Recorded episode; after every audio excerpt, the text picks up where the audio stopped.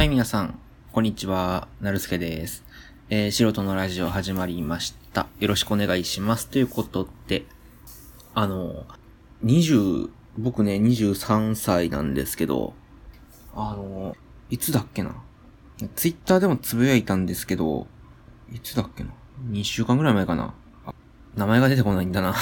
樋口一葉だ。樋口一葉の、あの、濁り絵っていうね、本を、本、作品を読んだんですよ。で、まあ、樋口一葉、多分皆さんご存知だとは思いますけど、一応説明しておくと、あの、あ、そうだな、樋口一葉知ってるけど何の人か知らない人多いのかな？多くはないか。あの、五千冊の人ですね、今のね。今五千冊の人なんですけど、文豪って言ったらいいのかな、樋口一葉は。うん。小説家だけども文豪ですね。で、竹比べが一番有名かな？竹比べが一番有名で、まあ、竹比べは、まあ、皆さんご存知だと思いますので、多分ね、多分ご存知。多分、樋口一葉多分絶対あの教科書に載ってて、その樋口一葉の作品が載ってるって言ったら多分竹比べなんで、あの、樋口一葉の竹比べは、あの、覚えてなくても知ってると思います。で、竹比べももちろん素晴らしい作品なんですけど、僕がすごいなって思うのは濁り絵の方でして、濁り絵って多分、多分読んだことないと思うんですけどね。多分ね、あの、よ、うん、読んだことある人は結構本好きの人だと思う。で、あれをまともに読もうとしたオリジナルのその原点、原作っていうのかな？あの、オリジナルのまま読もう、読もうとして読んだ人はもうかなりの本好きだと思います。青空文庫っていう著作権が切れたその作品が全部そのフリーでダウンロードできるようなその有志でやってるサイトがあるんですけど、そこにもう濁り絵載ってるんで、あの、興味があれば濁り絵ダウンロードして読んでみてください。えー読めないと思います。最初の2行ぐらいでもう読めないと思います。それぐらいです。なんでかっていうと、点と丸がない。ですよね。普通文章は点とか丸とかがあるんですけど、あのね、鍵括弧とか、その点とか丸とか、なんていうの？文章の区切れ目がないんですよ。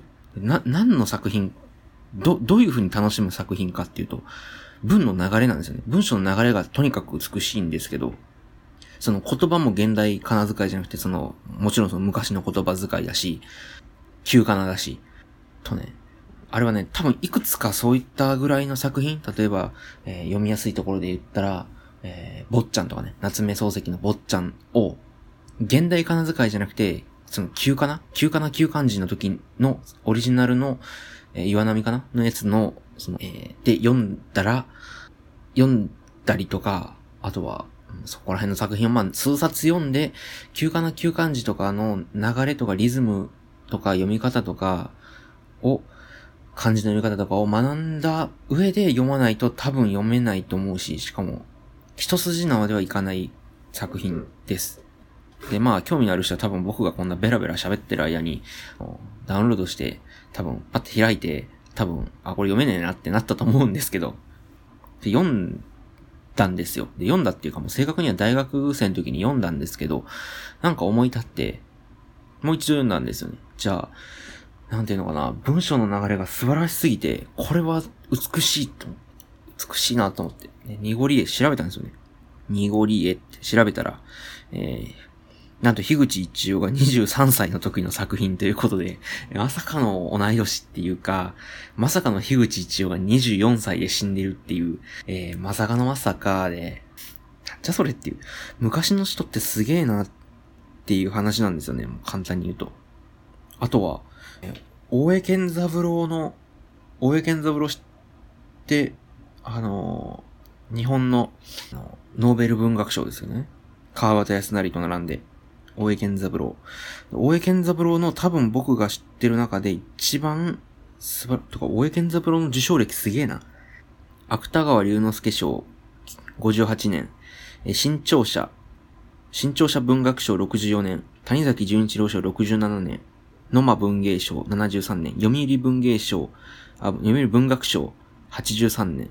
とか、あ、川端康成文学賞もらってるし、ノーベル文学賞、朝日賞、コマンドゥール、レジオンドヌル、へえ。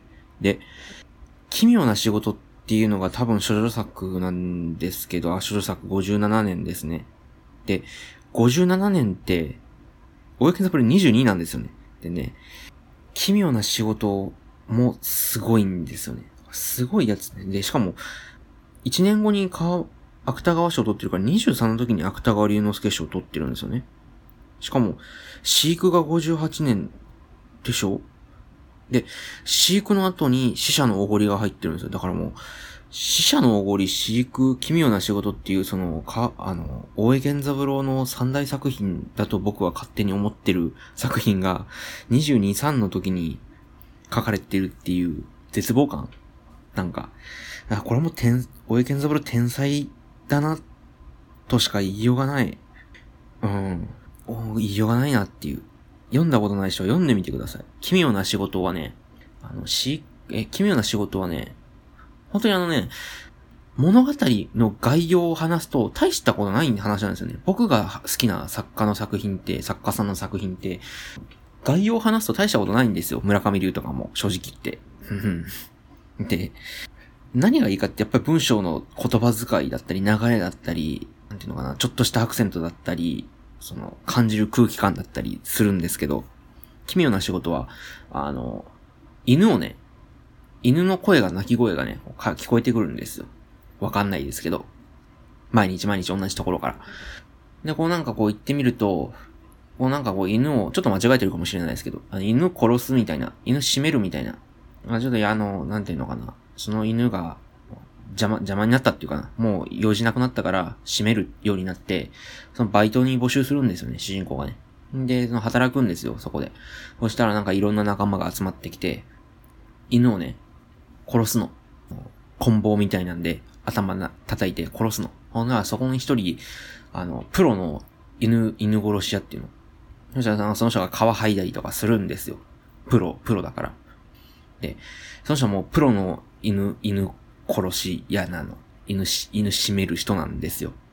で、殺すじゃない？こんな風にしてやるんだって。そしたらなんかこう、バイトに来た仲間はいろんな理由を持ってる人がいて、一人はなんかこう、えー、海外旅行行きたいみたいなんだとか、勉強のために海外旅行行きたいだとか、なんかいろんな仲間がいるんだけど、一人がね、かわいそうって言い出すんですよ。犬殺すのかわいそうだしやめようって言って、やめないって言って。で、なんだっけな。あ、そうやめようって言い出して、揉めるんですよね。みんなで。いや、これ仕事だからとか言い出して。なら、犬殺す人がね、プロの、プロのその犬殺し屋さんが、なんていうの？その一発、犬ね、こうバーン殴って、その殺すのもテクニックがいる。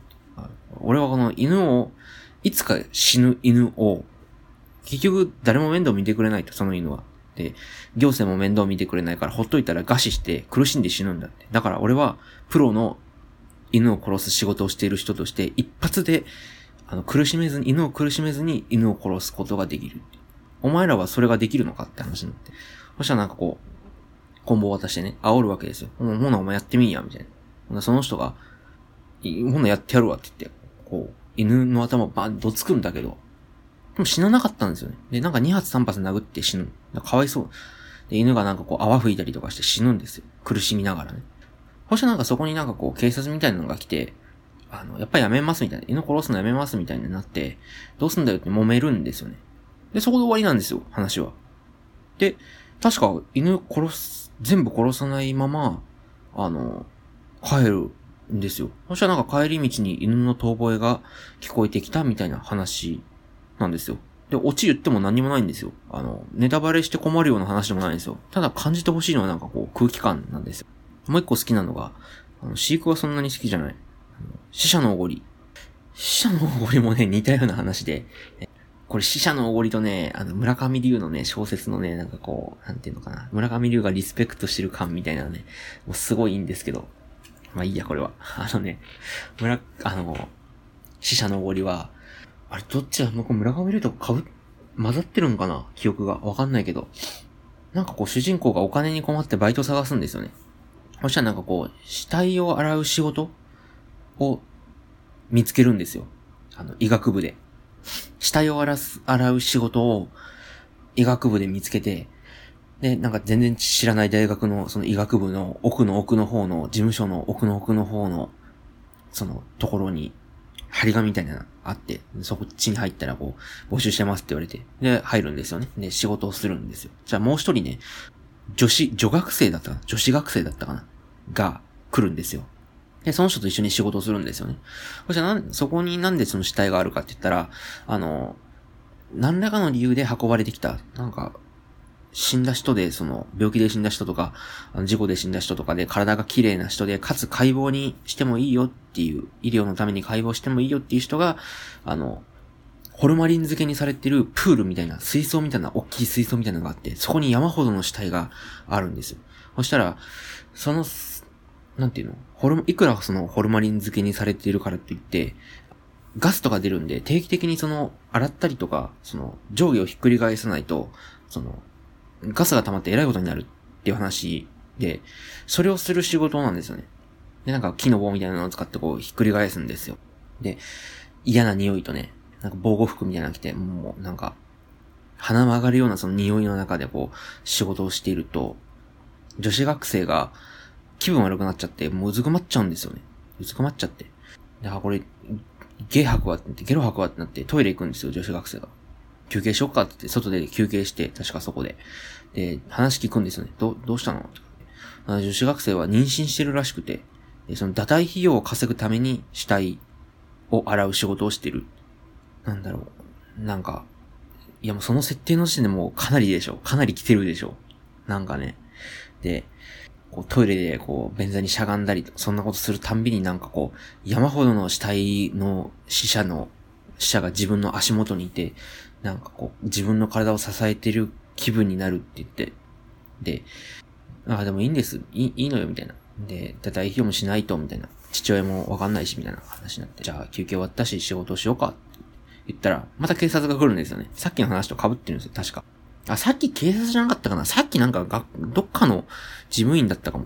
で、今回確か警察みたいなのが来て、あの、なん、なん、何らかのその病院で不手際があって、この死体は廃棄するみたいな話になるんで、確かそんな感じじゃなかったな。なんか水槽、あとなんかこう水槽を、フォルマリンを変えるために死体をこう移すみたいな仕事もしてたりとかして、ちょっとあやふやなんですけど、したら、なんていうのかな。警察みたいなのが来て、あの、病院に不手際があったから、確か、確か病院に不手際みたいなのがあったから、その、このバイトってか、この死体は全部廃棄するみたいなの言い出して、確かね。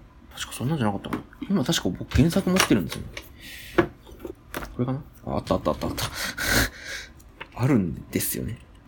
で、そのなんか話の中にもなんかこう、いろんなね、なんかリアルっていうか、こう一節を読むと、えー、運搬車の台の上で寝そべっている死体を僕はあまり注意深くは見なかったのだ。死体はどれもに似通っていて、興味を激しく引く個性的なものはなかったし、マスクをかけていてもアルコールの強い匂いとその奥に沈殿している粘っこい死者の匂いは侵入してき、それは時には耐え難きほどだったから、僕らは死体から顔を背けながら運搬した。そのために運搬車から突き出ている死体の腕が解剖台に使えて、運搬台が転覆しかけたりした。あとは、腕が広げられたまま硬直している若い女の死者を僕らは運搬車に積み上げたが、それは、えー、球体のように不安定ですぐに滑り落ちようとした。管理人は水槽の縁に乗っている死体の腕に両手をかけて折り曲げた。腕は木木のような音を立てて抵抗し、それから剥き出しの下腹部の上に重ねられた。なんかリアルですよね。こういう、あとなんかこう政治の話があったりとか、うん。政治の話ってもそんなんじゃなくて、君ら政治に、君たちは政治を嫌いなのかい僕たちは政治についてしか話さない。政治？戦争を起こすのは今度は君たちだ。俺たちは評価したり判断したりする資格を持っているんだ。急に話がね、あっち行ったりこっち行ったりするんですよね。あとなんかこう主人公がその、堕胎するっていう女の子に向けた、まあ、君は彼を産むつもりがないんだろうって。まあ、子供のことですね。子供を産むつもりがないんだろう。ないわって。それなら簡単じゃない。男の子にとってはね、と激しく女子学生は言った。それが殺されたり育ち続けたりするのは、私の下腹部の中でなのよ。私は今もそれにしつこく、すわぶられているのよ。傷みたいに。それの跡が残るのは、私によ。強烈。あ、そう、大学教授も来るんだ。なんか大学教授がなんかこんな仕事やって恥ずかしくないのかって言ったりとか。ああ、トイレでしゃがみ込んでいるとね、死んだ人たちが私の剥き出しのお尻を支えに来ているような気がするのよ。ぎっしり私の後に死んだ人たちが固まって私を見つめているみたい。で、結局ね、あの、仕事は中止になるんですよね、確かね。で、確か一日で首っていうか、なんか文部省から視察が来るって言ってますね。で、あ、事務室が何何を言ったか知らないが、そんな仕事は無駄だろう。本や死体焼却場へ運ぶということは前から決まっていたん。だからなんか手違いみたいなので、バイトを募集したんだけど、あの、もう正式にはその、死体はもう焼却するっていうことが決まってて、処分するっていうことが決まってて、じゃあ主人公がごねて、でも一応その、向こうの手違いなんだからバイト代は出るんでしょみたいなんで、確か出るんだっけな、バイト代。あ、一応死体の運び出しを手伝いよ。それから報酬のことは君の方で事務室と交渉するんだなって言って。うん。そんな話ですよ。なんかめっちゃ長々喋りすぎたけど。あの、大江健三郎の本面白いんで、あの、読んでみてください。っていう話でした。で、特にその、やっぱり言った死者のおごりと、奇妙な仕事と飼育がもう有名なんですけど、もう有名なんだけど、やっぱりね、素晴らしいんですよね。うん、おすすめです。読んでみてください。あの、大江健三郎の本は、あの、まだ、著作権切れてないっていうか、大江健三郎生きてますからね。